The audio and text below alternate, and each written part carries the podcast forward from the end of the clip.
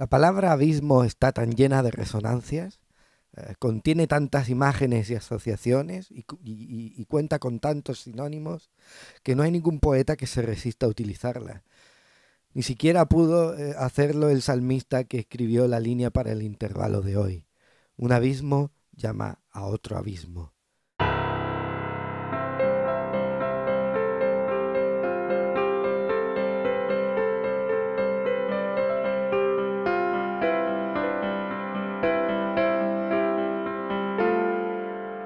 Soy Daniel Jándula, bienvenidos a Intervalos.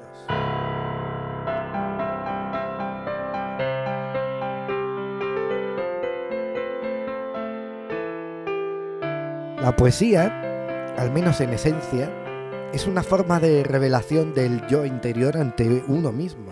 Es como, ah, como un abrazo ancho al mundo.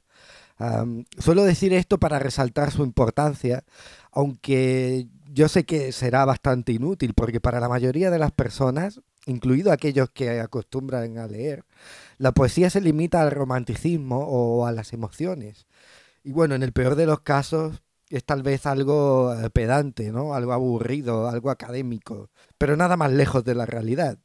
Decía el poeta irlandés, premio Nobel, eh, Simus y con razón, que cuando uno descubre un poema, o un verso concreto, en realidad es como si se hallara ante un descubrimiento arqueológico. Y yo creo que los salmos están repletos de esos descubrimientos. En el caso del Salmo 42, el versículo 7, de donde hemos traído esta línea, en ese caso nos hallamos ante uno de los mayores yacimientos que uno puede encontrar. En el momento en el que yo personalmente di con ese abismo que llamaba otro abismo, ¿no? Con esa imagen, aparte de ver, de visualizar de golpe el romper de una ola contra un peñón, también despertó en mi interior una sucesión de recuerdos, de frases, incluso de sonidos. Un abismo tan imparable de, estímulos que el mayor esfuerzo como lector tuve que ponerlo realmente en la selección de referencias que acudían a mí, ¿no? y con gran fuerza, ¿no? La primera de esas referencias quizás sea la más literal de todas. Un acantilado frente a una tormenta, ¿no? ¿Por qué no? El vértigo de la altura y el salvaje rugido del entorno. Antonio Colinas, el poeta, lo empleó, eh, para hablar de un diálogo del, del filósofo Ciorán contra sí mismo. Decía así, asomado al fin al borde del abismo, rebosante de sombra, comprendí que el verdadero abismo no estaba fuera sino en mí, y que por eso el otro ya no me atraía. Así decía en Reviviendo a Ciorán, Antonio Colinas. Ciorán, el filósofo, ha pasado a la historia del pensamiento por su fiereza ante la humanidad, por su exposición abierta de las contradicciones propias y por atreverse a decir lo que a la mayoría de nosotros nos escandalizaría horriblemente, ¿no? No tanto por la crudeza de las palabras como por la verdad sobre nuestra condición que quedaría expuesta, por la capacidad para observar quizás un poco más lejos que, prácticamente todos los filósofos de su época. Eh, Ciorán era un poco eh, como Sócrates, pero sin impertinencia, quizá con más amargura que, que con impertinencia, ¿no? El poeta leonés Antonio Colinas, como hemos visto, pone en el ser humano toda la agitación del mar. Y, esto en cierto modo me recuerda a Pedro, el discípulo, ¿no? Un tipo incontenible, una especie de Ciorán de su época, ¿no? Alguien lleno de furia y de ruido.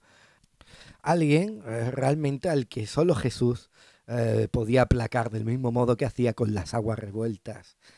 En el momento en que se asoma al abismo, un abismo que le llama desde el fondo de la resaca y de la espuma, eh, eh, este Ciorán comprende que está más cerca de la paz y de la salvación de lo que su pensamiento y sus silogismos de la amargura nos decían. Pero, ¿y si lo que nos espera allá abajo no es una amenaza, sino una forma de amor? Fijémonos bien en este fragmento que voy a leer. Una mañana, desde una roca de la playa, clamó que lo que él quería en la vida no era una mera copia hablada de su propio amor, sino un amor correspondido y con voz propia. Eh, ¿Qué es lo más próximo al mar? Bueno, quizá no sea la roca, Quizá ni siquiera lo sea la arena, sino el propio filo. En inglés, la palabra que emplea Robert Frost para referirse al horizonte, al límite, edge, eh, poco antes de la estrofa que acabo de leer, tiene una connotación más espiritual que geográfica. Es, es como una demarcación difusa que alude al propio observador. Porque no solo miramos, sino que nos situamos al borde. Y ahí es justo cuando escuchamos la llamada del abismo. En ese momento exacto, cuando parece que sucumbiremos a la bravura despiadada del mar, eh, cuando creemos que vamos a ser engullidos y que no hay escapatoria posible para nosotros, es cuando nos damos cuenta de que el amor nos esperaba detrás o, en el fondo. Porque lo que importa realmente no es el romper de las olas, sino la fuerza, no el arrastre, sino la materia misma, eh, avanzando, retrocediendo, escupiendo, peleando. A menudo el abismo resuena con tal intensidad dentro de nosotros mismos que no tiene sentido luchar por dejar de escucharlo. Es lo que tuvo que pensar la poeta Louise Elizabeth Gluck cuando escribió aquel magnífico poema, El iris salvaje.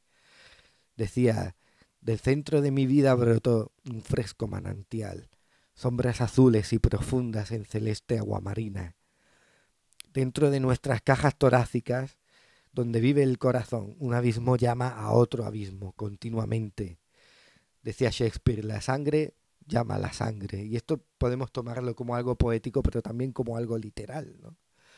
Cuando cobramos conciencia de que la propia vida ya nos afecta, de que el solo esfuerzo de vivir eh, nos parece demasiado grande, también entendemos que ni siquiera su sentido, que incluso ni siquiera nuestra comprensión del sentido de la vida es algo que podamos controlar.